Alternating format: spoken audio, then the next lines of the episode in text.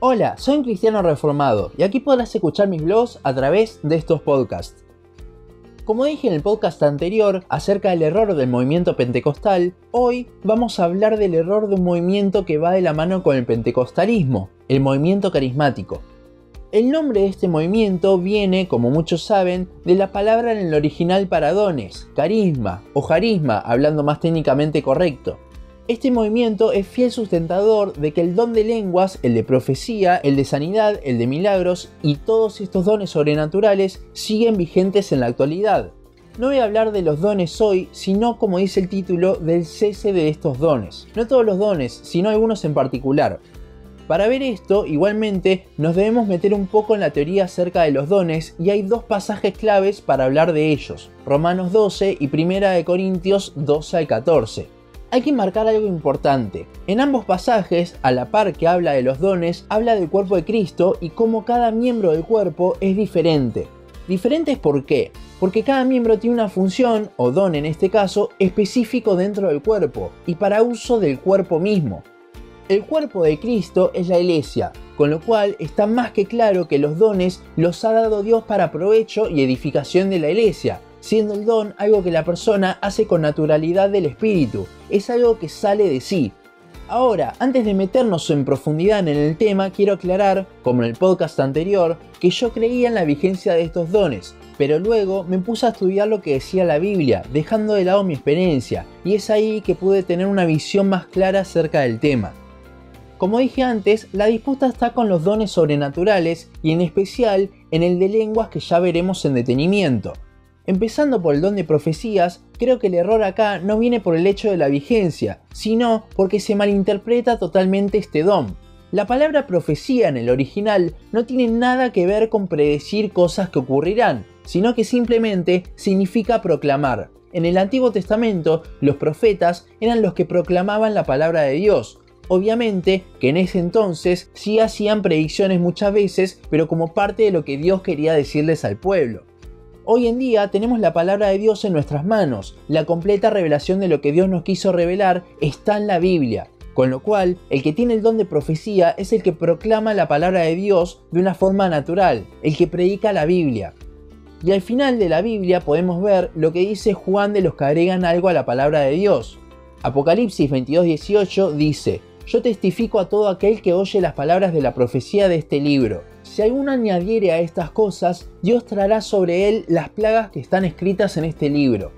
Con esto queda bien en claro que estos profetas, entre comillas, que hay hoy en día, no vienen de Dios, ya que añaden palabras diciendo que es revelación que Dios les dio adicional, cuando el canon de la palabra de Dios se cerró en Apocalipsis 22. Entonces, el don de profecía no creo que haya cesado, porque hoy en día podemos ver a muchos que proclaman la palabra de Dios con esa naturalidad y fervor que solo el Espíritu lo puede dar. Sin embargo, debemos tener cuidado porque el don de profecía no significa que la persona recibe nueva revelación de Dios. Esa fue la tarea de los apóstoles. Y hablando de los apóstoles, uno de los requisitos para el apostolado debía ser verlo a Cristo encarnado y luego su resurrección. Por eso es que Pablo en 1 Corintios 15:8 dice que a él se le apareció como un abortivo. Pablo fue el último en ser nombrado apóstol, como se conoce al término, por Dios. Pero bueno, esto es en el caso de la profecía. ¿Y el resto de los dones sobrenaturales? Como vimos antes, los dones los da Dios para edificación de la iglesia. Sin embargo, estos dones sobrenaturales no son para edificación de la iglesia, sino como señales para los que no creen. En la iglesia primitiva, al no tener la palabra de Dios completa todavía, estos dones sobrenaturales servían como verificación de que lo que estaban haciendo venía de Dios. Esto Pablo lo refleja muy bien comparando la profecía, proclamación de la verdad, no nueva revelación, y las lenguas en 1 Corintios 14:22, que dice, Así que las lenguas son por señal, no para los creyentes, sino a los incrédulos, pero la profecía no a los incrédulos, sino a los creyentes. Lo mismo ocurre con los milagros y la sanidad. Con esto debemos ver bien qué son cada uno de estos dones. Empecemos por el de milagros y sanidad. Estos son dones los cuales Dios se los había dado a las personas, con lo cual no hacía falta el hecho de orar por un milagro o por sanidad. Dios utilizaba a esa persona para que pasase, como Pedro cuando sanó al cojo en Hechos 14. Hay una gran diferencia entre orar por una persona y que ésta sea sana a la sanación por el don de sanidad. En una, Dios usa la oración y en otra, Dios usa a la persona a quien Él le dio el don. Y muchos justifican el uso de estos dones con Juan 14:12, cuando Jesús dice que los que creen en Él harán obras aún mayores. No creo que se refiera en cuanto al poder de esas obras, porque ¿quién puede hacer mayores obras que Dios? Creo que a lo que se refiere es a mayores en magnitud, en cuanto al alcance de las personas. Hoy en día podemos llegar a millones cuando antes, con suerte, a unos miles. También esto se vio en los milagros que hizo Pedro, el cual llegó a miles. Por último, llegamos al controversial don de lenguas. Antes que nada, si bien en el podcast anterior lo aclaré un poco, quiero tocar un poco más lo que es en verdad el don de lenguas.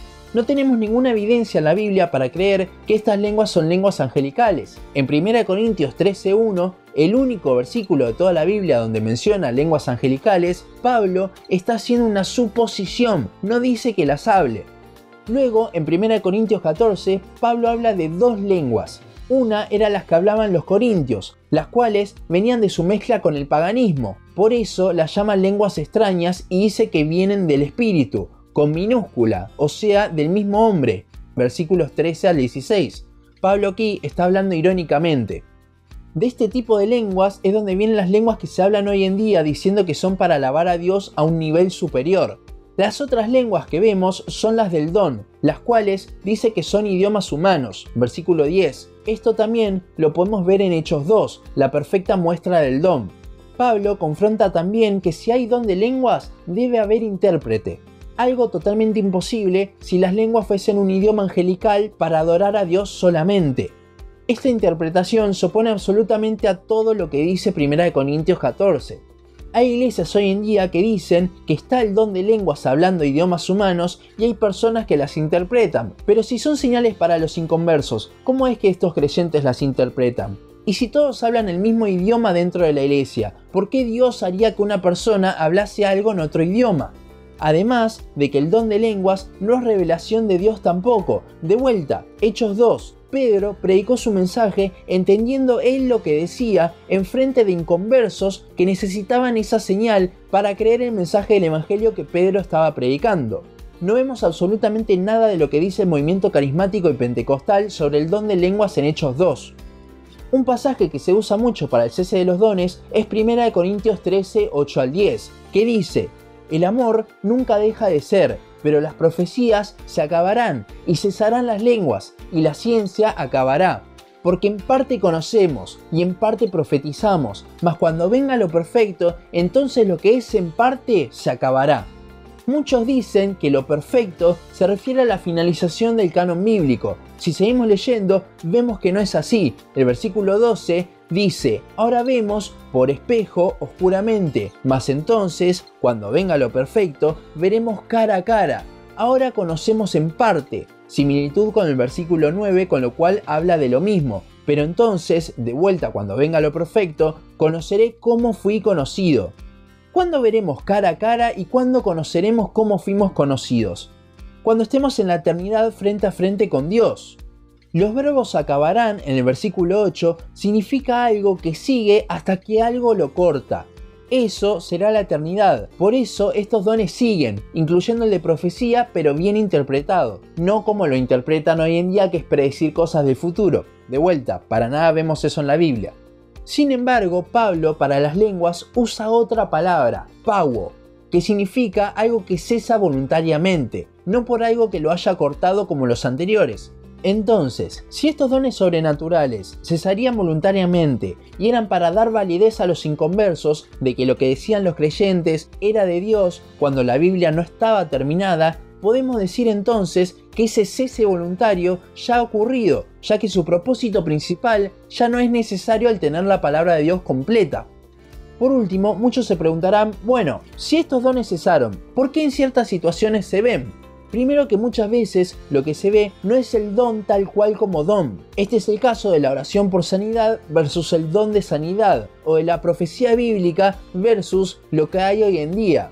Segundo, estos casos por lo general se dan en lugares donde no hay sana doctrina, con lo cual el enemigo puede sanar personas, hacer milagros o lo que sea con tal de retener a las personas en las herejías que siguen estas iglesias, haciendo que nunca escuchen el verdadero evangelio y no sean salvas. El arma más poderosa del enemigo hoy en día son iglesias evangélicas, entre comillas, que no predican el evangelio, con lo cual el diablo se copia de lo que hizo Dios en la iglesia primitiva, trata de dar validez a las herejías que se mencionan en estas iglesias con estos falsos milagros. Por último, pueden haber personas en sana doctrina que sigan creyendo, no al nivel carismático claramente, que estos dones continúan, pero por lo general es algo que arrastran de cuando estaban en iglesias como las que ya nombramos, antes de que Dios les abriese los ojos a la sana doctrina. Con lo cual, a veces hay que dejar de lado las experiencias, ya que uno se puede autoconvencer de lo que sea, pero debemos convencernos con lo que la Biblia dice. Hasta aquí nuestro podcast de hoy. Seguinos en Facebook, Instagram, YouTube y Spotify. En todas nos encontrás como un cristiano reformado. También seguinos en uncristianoreformado.blogspot.com para leer el resto de nuestros blogs. Nos vemos en la siguiente ocasión.